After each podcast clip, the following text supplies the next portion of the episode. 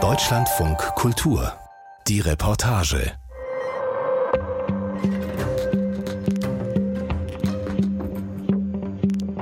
Vor fast 70 Jahren kamen die ersten italienischen Gastarbeiter nach Deutschland. In knapp 15 Jahren kamen zwei Millionen Italiener nach Deutschland und weil Italien zur europäischen Wirtschaftsgemeinschaft gehörte, galt Reisefreiheit. Daraus entstand ein Hin und Her, das bis heute andauert und mindestens zwei Generationen mit Biografien in zwei Ländern. Philipp Lemmerich und Stefanie Otto über eine Gefühlslage zwischen Heimweh und Fernweh.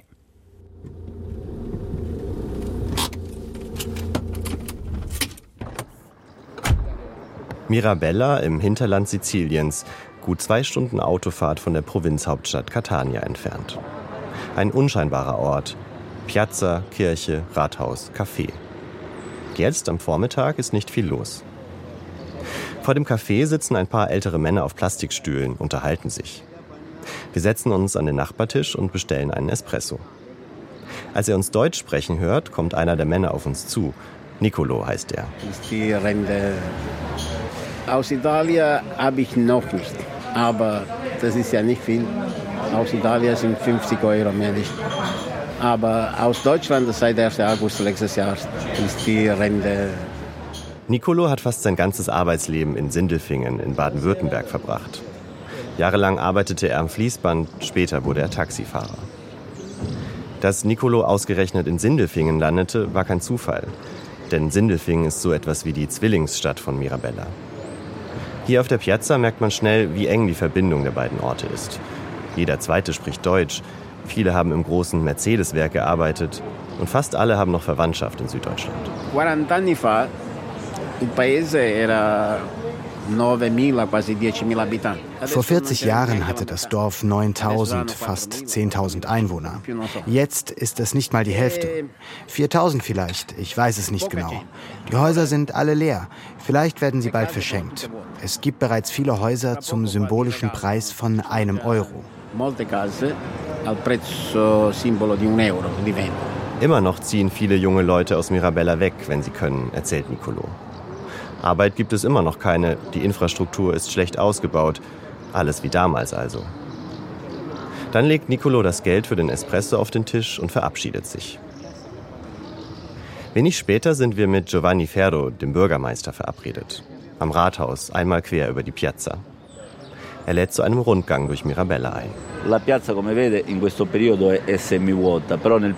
Der Platz ist, wie Sie sehen können, zu dieser Zeit fast leer. Aber im Sommer, wenn unsere Mitbürger aus Deutschland zurückkehren, ist er immer voll. Dann ist immer etwas los. Die meisten kommen im August hierher und bleiben vier volle Wochen. Einige andere kommen zu Weihnachten oder zu Ostern. Weil es hier im Hinterland Siziliens immer noch kaum Industrie und Gewerbe gibt, sind die Rückkehrer und Urlauber enorm wichtig für den Ort, erzählt Bürgermeister Giovanni Ferro. Zu den 4000 Mirabellesi mit festem Wohnsitz hier kommen mehr als 6000 im Ausland. Damit hält Mirabella den Negativrekord auf Sizilien. Die Ausgewanderten leben im württembergischen Kalf, Schöneich, Darmsheim, in Sindelfingen natürlich, aber auch in Buenos Aires oder in den USA. Viele Abgewanderte steckten das im Ausland hart verdiente Geld in neue Häuser in ihrem Heimatdorf, aber kehrten nie wieder zurück.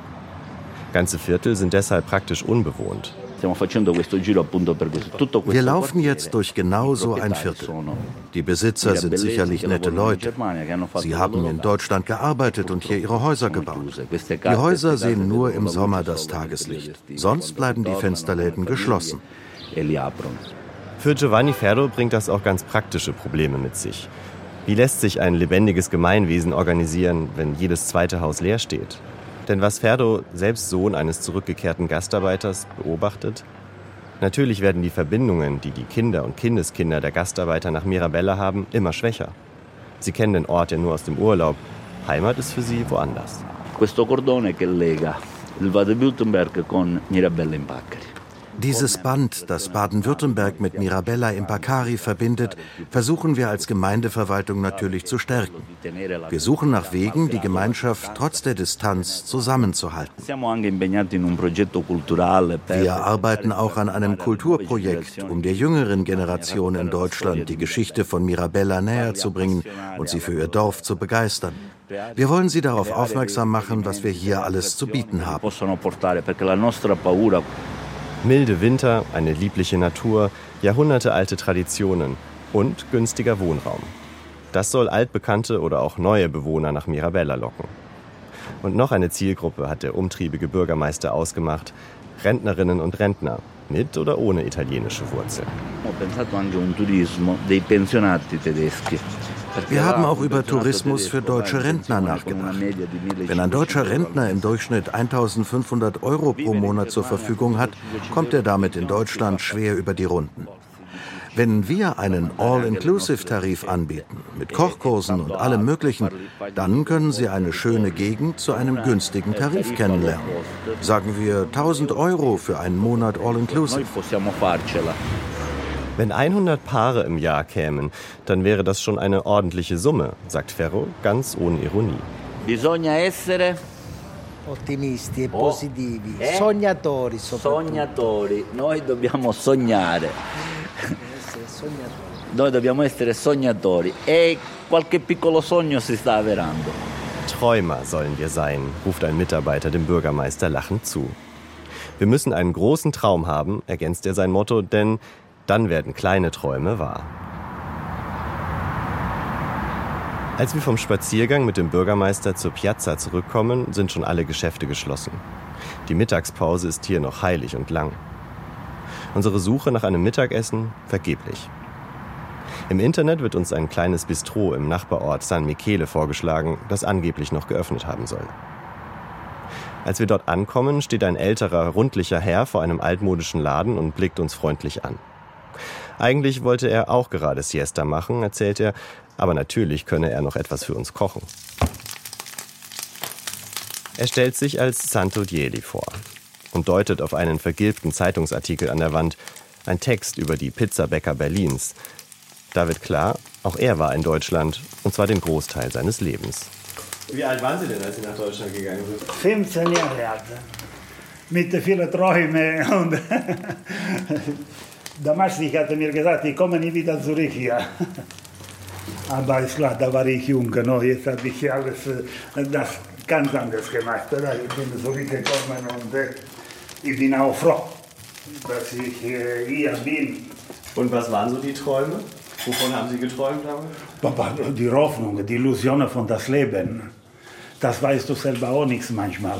Aber du hast so viele Illusionen oder Träume. Während Santo in seiner kleinen offenen Küche Zwiebeln anbrät und Gemüse schneidet, erzählt er seine Lebensgeschichte. Wie sein Vater nach Berlin auswanderte, wie er selbst auch auswandern wollte und schließlich als 15-Jähriger bei der Firma Steif in Baden-Württemberg landete, in einer Fabrik für Kuscheltiere. Einen Monat blieb er dort, dann holte der Vater ihn nach Berlin. 1971 war das. Also aus einem kleinen Dorf in Sizilien in die große Stadt. In die große Stadt am Kurfürstendamm, Europa Center, Tivoli. Alle Lichter da, alle, fantastisch. Es war sehr schön. Es war sehr schön. Santo Dieli arbeitete in einer Fabrik in Zehlendorf als Gabelstaplerfahrer. 550 Mark verdiente er. Nicht schlecht für einen italienischen jungen Mann, aber in der Gastronomie erhoffte er sich mehr. Er fing als Tellerwäscher an. Irgendwann eröffnete er mit seinem Vater ein eigenes Restaurant, Pizzeria Rocco in Berlin-Tempelhof. Der Laden lief gut. Als sein Vater in Rente ging, wurde Santo alleiniger Inhaber. Später eröffnete er Pizzerien in Neukölln und in Charlottenburg. Eine aufregende Zeit. Da in Berlin hatte sich mein ganzes Leben entwickelt. No? Habe ich geheiratet, habe zwei Kinder. Ich kann mir nur bedanken an Deutschland. Ich meine, ich habe immer gearbeitet. Deutschland hat mir gar nichts geschenkt. Aber er hat mir einen Aufenthalt gegeben und sagte, prego, bitte schön, kannst du hier bleiben. Was willst du noch mehr? 2010, nach fast 40 Jahren in der deutschen Hauptstadt, kehrte er zurück in sein Heimatdorf. Da war er 55 Jahre alt. Von seinem Ersparten kaufte er sich das kleine Restaurant mit den Wachstischdecken, in dem wir heute sitzen. Was ich hier habe, habe ich nicht hier in Italien verdient, habe ich in Deutschland verdient. Mit den deutschen Gesetzen, mit dem deutschen System. Wie kam denn die Entscheidung zustande, wieder hierher zurückzugehen? Ich glaube, das ist eine Dinge, das kommt von alleine. Solange dass du aktiv bist, hast du zu tun, da bist du beschäftigt, denkst du gar nicht daran. Aber naja, mit der Zeit manchmal fängst du an äh, zu denken, was mag ich morgen? Wie du siehst, hier bin ich beschäftigt. No? Aber in Berlin, für mich war, warst du schon zu alt. Deine Zeit äh, ist vorbei. Nein. Seine beiden Töchter leben noch heute in Berlin. Die Pizzeria übernehmen, das konnten sie sich nicht vorstellen. Nach Italien ziehen, das sie nur aus Urlauben kennen, erst recht nicht. Santo ärgert sich nicht darüber.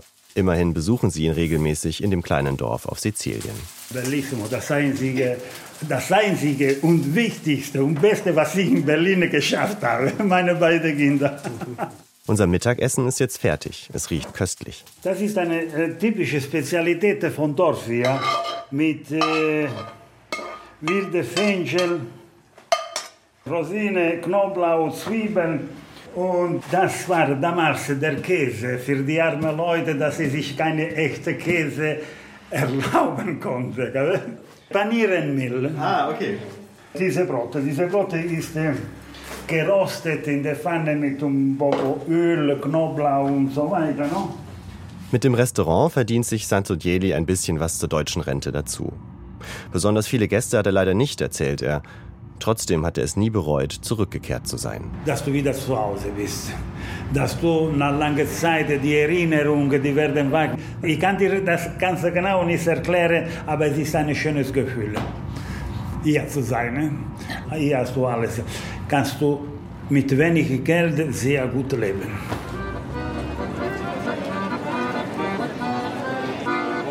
Zurück in Deutschland, genauer gesagt in Sindelfingen, der Zwillingsstadt von Mirabella. Die italienischen Einflüsse sind nicht zu übersehen. Überall in der Stadt wird Italienisch gesprochen. Am Marktplatz gibt es die Gelateria Ciao Giulia und die Trattoria Come Sempre. Doch die Menschen italienischer Abstammung, die hier leben, kommen nicht nur aus Mirabella, sondern auch aus Orten in Kalabrien, Sardinien, den Abruzzen. Sindelfingen mag für Mirabella ein wichtiger Bezugspunkt sein. Andersherum ist es das weniger. Salve signor De Croce, come va? Salve. Ah, bene, bene. Eh? È già qua? Sì, sì, sì. Salve. I biglietti ce l'ha lui. I biglietti ce l'ha lui. Sì, ce l'ha lui i biglietti. Tutto a posto. Ein paar hundert Meter vom Marktplatz entfernt hat sich vor der Musikschule eine lange Schlange gebildet. Es sind vor allem ältere Menschen gekommen. Sie halten ihre Eintrittskarten in den Händen und warten geduldig auf den Einlass. Der Verein Migration und Integration hat zum deutsch-italienischen Freundschaftskonzert geladen. Am Einlass steht Organisator Bernardino Di Croce, ein freundlicher, rüstiger Herr, und begrüßt seine Gäste mit Handschlag und kurzem Plausch. Schön, dass Sie das auch machen. Geboten wird heute eine Mischung aus Pop und klassischer Musik. Ein italienischer Tenor und eine deutsche Popsängerin sind eingeladen, mit Begleitung am Klavier. Heute sind 150 Menschen gekommen. Der Saal der Musikschule ist gut gefüllt.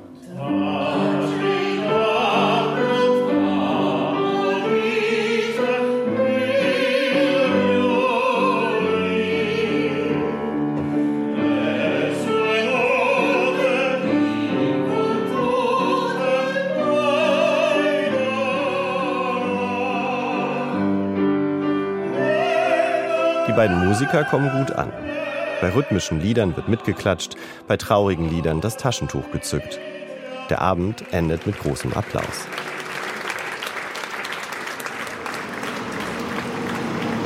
Ciao. Ciao Marico, alles okay? Sì, sì, sì, sì. Super. Eh, stiamo gut gelaunt. Muss ja sein und Ja. bin ich auch so. Am nächsten Morgen haben wir uns mit Bernardino Di Croce in einer Eisdiele verabredet. Er begrüßt den Inhaber Domenico per Handschlag. Wie lange kennen wir uns schon? Schon eine Ewigkeit, oder? Ja, ja, schon lange. Ich weiß nicht. Ja, ungefähr zehn Jahre. So circa, oder? Ja, wie lange bist du hier? Nicht 20 Jahre, ich bin so 20, zwei- 21 Jahre hier. Also, dann sind sicherlich Ja. 20 oder 21 20 Jahre. herum. Ich, ich nehme ein, ein Eis äh, mit Schokolade und äh, Vanille. Zwei Kugeln reicht. Auf dem Tresen der Eisdiele liegt ein Buch zum Verkauf aus. Giuseppina, die Lebensgeschichte einer Gastarbeiterin. Bernardino di Croce hat es geschrieben. Es ist schon das vierte Buch, in dem der 80-Jährige seine eigenen Erfahrungen und die seiner Generation verarbeitet. Als 15-Jähriger kam die Croce zusammen mit seinem Vater aus dem Heimatdorf in den Abruzzen nach Geislingen an der Steige in Baden-Württemberg. Zwei von mehr als zwei Millionen Italienern, die in den Boomjahren bis Anfang der 1970er Jahre zumindest zeitweise nach Deutschland kamen. Das Ankommen war hart. Sie schliefen in einer Baracke, waren notdürftig versorgt. Er hielt es nur wenige Wochen dort aus und kehrte nach Italien zurück. Aber dort gab es keine Arbeit. Die achtköpfige Familie brauchte Geld. Bernardino entschied sich ein zweites Mal für Deutschland. Daraus ist entstanden mein Leben, 63 Jahre in Deutschland, Begeisterung und, sage ich mal, auch sehr kritische Meinung oder etwas, wo sagte, es stimmt nicht, dass hier alles besser ist. Die Croce wurde Maurer, trat in die Gewerkschaft ein, wurde dort erst Übersetzer und später Gewerkschaftssekretär. Menschen wie er, die Einblick hatten in beide Welten, in die deutsche und die italienische, wurden händeringend gesucht. Eine Rolle, die er sich bis heute bewahrt hat. Ich habe eine gewisse Autorität bei den Landsleuten, vielleicht auch bei einigen Deutschen. Bei den Italienern, ich kann mir sehr viel leisten. Bei den Deutschen ist es ein bisschen schwieriger, muss ich diplomatischer werden. Mag ich das auch, aber ich muss sehr langsam, sehr dosiert, sehr aufpassen diese Impulsivität in der Freundschaft zu sagen, ach, du gehst mir wirklich auf. Äh, so ist es nicht. Ja, man auch, das kannst du mit den Deutschen nicht machen, da muss man sehr viel erklären. Nach Italien zurückgehen, das war für Bernardino di Croce lange keine Option. Er ist mit einer Deutschen verheiratet, hat Kinder, Enkelkinder und ist hier in Sindelfingen verwurzelt. Sein Bruder lebt ebenfalls in Süddeutschland. Die Verbindungen nach Italien hingegen sind über die Jahre immer weniger geworden, erzählt er. Und trotzdem, jetzt im Alter, stellt sich für ihn die Frage nochmal neu. Mit 40, 50 habe ich auch nicht so oft daran gedacht, dass vielleicht ich mal sterbe. Aber jetzt mit 80 frage ich mich permanent, warum muss ich in Deutschland beerdigt werden? Ich habe nichts gegen Deutschland. Ich lebe gerne hier, solange ich lebe.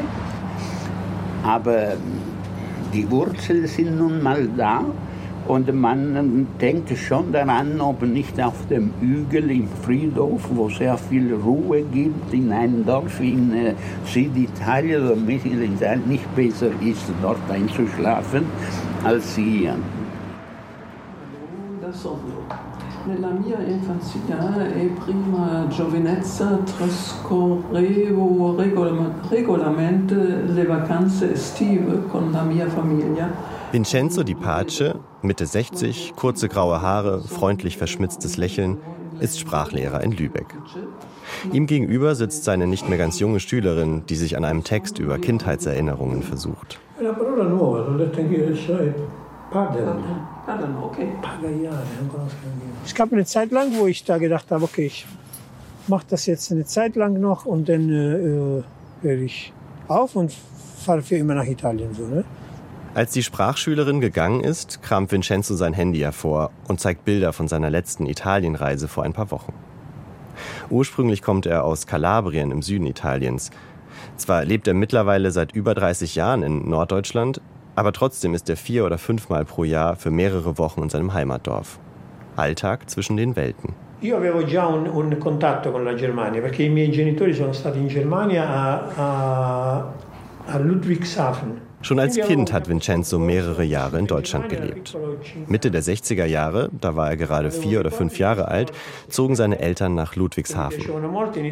Fünf Jahre verbrachte Vincenzo dort, ging in die Grundschule. Woran er sich heute erinnert, das sind vor allem die leckeren Schnecken vom Bäcker und der Kakao in pyramidenförmigen Milchtüten.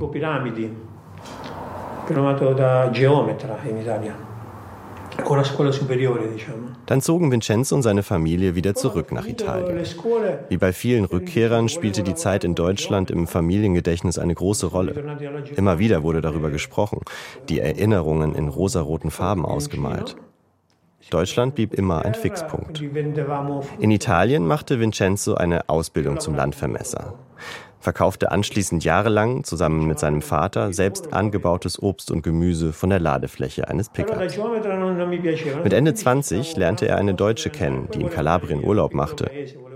Als sie nach Travemünde zurückkehrte, ging Vincenzo kurzerhand mit und blieb bis heute. in Calabria che faceva vacanze lì. Sein Berufsleben musste sich schon immer diesem Hin und Her zwischen den Welten unterordnen, erzählt er. In Lübeck hat er als Sprachlehrer ein regelmäßiges Gehalt. Und mittlerweile verkauft er auch Olivenöl und Wein aus Italien in Deutschland. So kommt er über die Runden. Vincenzos Hund Dante, ein kleiner weißer Zwergpudel, wird langsam unruhig. Wir brechen auf zum Gassigehen durch den Lübecker Stadtpark diese Frage, wo will ich leben?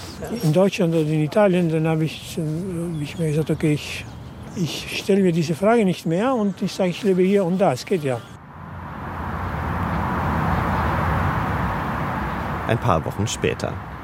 Wir sind wieder mit Vincenzo verabredet. Diesmal allerdings nicht in Lübeck, sondern in Saracena, einem kleinen Städtchen im hügeligen Hinterland Kalabriens. Eine eindrucksvolle Altstadt, deren steinerne Häuschen dicht an den Berg gebaut sind. Am Rand unzählige, meist leerstehende Neubauten, oft sechs, sieben Stockwerke hoch. Ein paar Kilometer talabwärts bewohnt Vincenzo ein Haus mit Garten im kleinen Ortsteil Zoccalia. Er ist seit gut zwei Wochen hier und macht einen sehr zufriedenen Eindruck. Wenn man zwei, drei Monate nicht da war, hat keiner so richtig mich auf dem Zettel.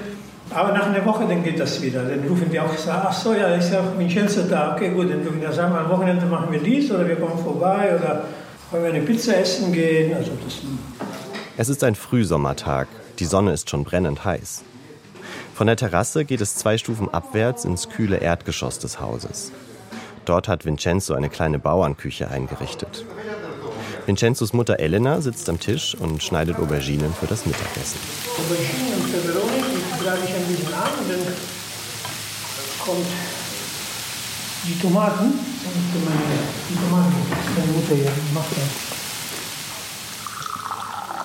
Okay. Bevor das Essen fertig ist, lädt uns Vincenzo zu einer kleinen Weinverkostung in seinen Weinkeller. Ein kühler, abgedunkelter Raum neben der Garage. Mehrere Edelstahlfässer stehen darin. Das ist so eine, so eine Art Spätlese. Ich lasse euch nachher den Moscato probieren, dafür ist dieser Ort bekannt. Ein bisschen von dieser Moscatella-Traube noch reingegeben, weil es war mir zu einfach und das hat also ein bisschen. Winzern ist Vincenzos Hobby. Geld verdient er damit nicht. Etwa 500 Liter produziert er im Jahr. Das meiste ist für die Familie, Freunde und Bekannte. Ein paar Flaschen bringt er seinen Sprachschülern in Lübeck mit. Das ist ein frischer Wein jetzt, ne? das ist kein ausgereifter. Oh. Der ist ganz neu quasi? Äh, ja, der ist jetzt von Oktober, also das ist die, die letzte Ernte. Bon Appetit! Bon Appetit! Guten Appetit! Zurück in der Küche.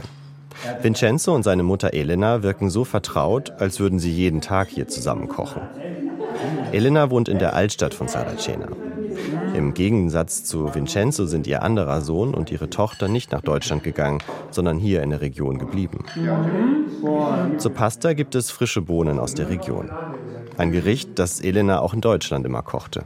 Mia madre aveva una grande valigia piena di eh, ceci, Cibo. Cibo.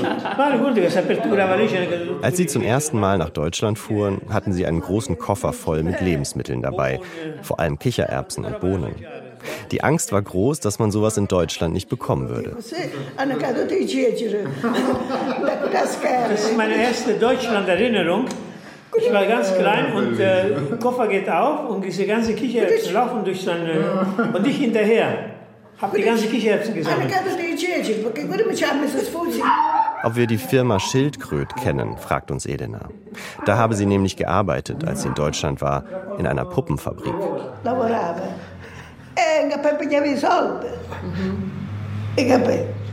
Dort habe ich gearbeitet und hatte mein eigenes Geld.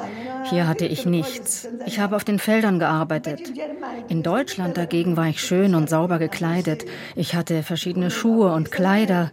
Samstags und sonntags bin ich mit meinem Mann Arm in Arm ausgegangen. Wir sind in die Stadt gegangen, wie alle anderen auch. Aber hier nichts. Immer nur Arbeit. Trotzdem kehrte die Familie damals zurück. Die Kinder sollten in Italien zur Schule gehen, den Bezug zur Heimat nicht verlieren.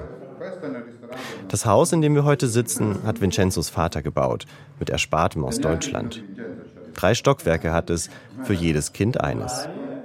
Der Traum, dass hier die ganze Familie mal zusammen wohnt, hat sich nie erfüllt. Vincenzos Vater ist mittlerweile verstorben. Bruder und Schwester wohnen in eigenen Häusern in der Nähe. Das Nachbarhaus wurde von Vincenzos Onkel gebaut und steht heute vollständig leer. Nach dem Essen machen wir einen kleinen Spaziergang.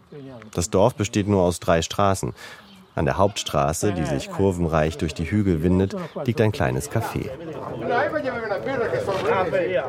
Langsam ist Feierabend auf den Feldern rund um das Dorf. Immer mal wieder hält ein Auto oder Traktor am Straßenrand an, ein verschwitzter Mann springt heraus, trinkt einen schnellen Kaffee, plaudert kurz, fährt weiter. Italien wie im Reiseführer. Auch Franco steht vor dem Café, Vincenzos bester Freund. Dalle scuole medie. Wir kennen uns seit der sechsten Klasse.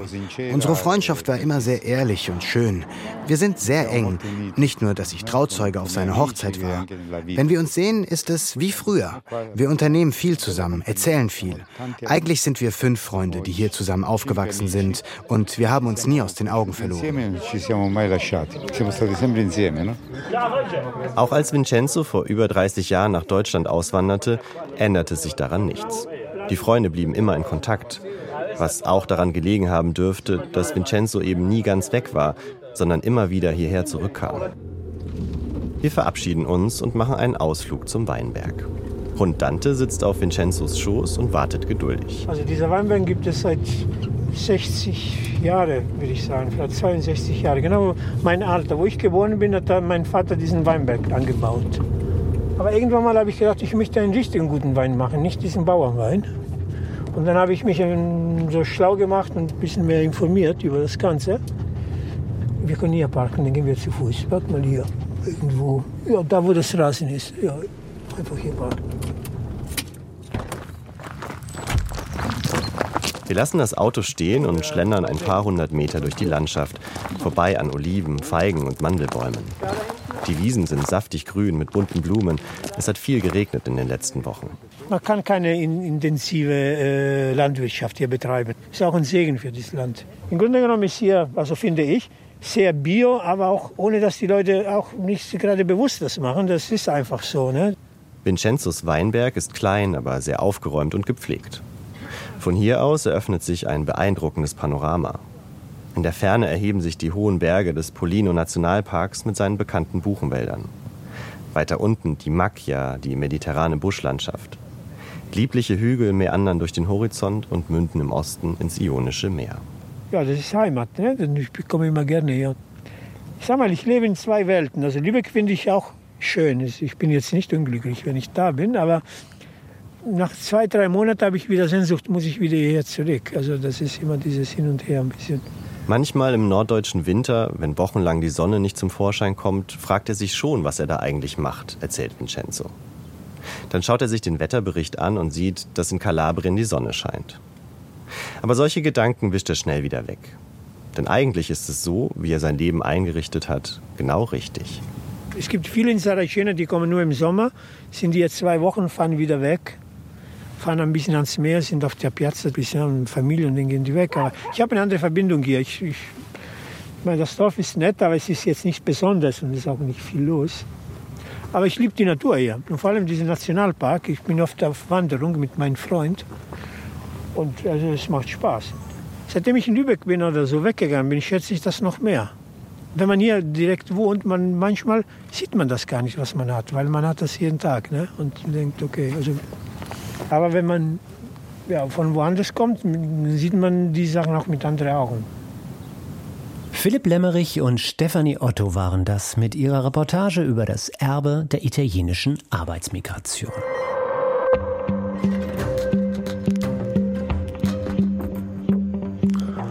Und was haben wir hier in der Redaktion gekämpft um eine Szene im Bus?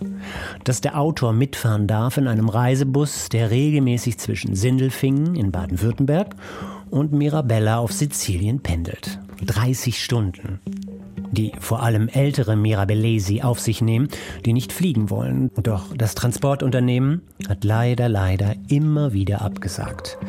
Bei ihnen im Bus sei eine Konfusione totale. Das könne man keinem Pressevertreter zumuten. Schade eigentlich. Umso beneidenswerter dagegen die Termine in Mirabella. Ständig wird für die Reporter eine Pasta gekocht, sobald sie irgendwo aufschlagen. Wunderbar, oder? In diesem Sinne sage ich Tschüss, machen Sie es gut. Empfehlen kann ich Ihnen schon jetzt die nächste Folge des Podcasts der Reportage. Ich bin Eberhard Schade. Wir hören uns wieder.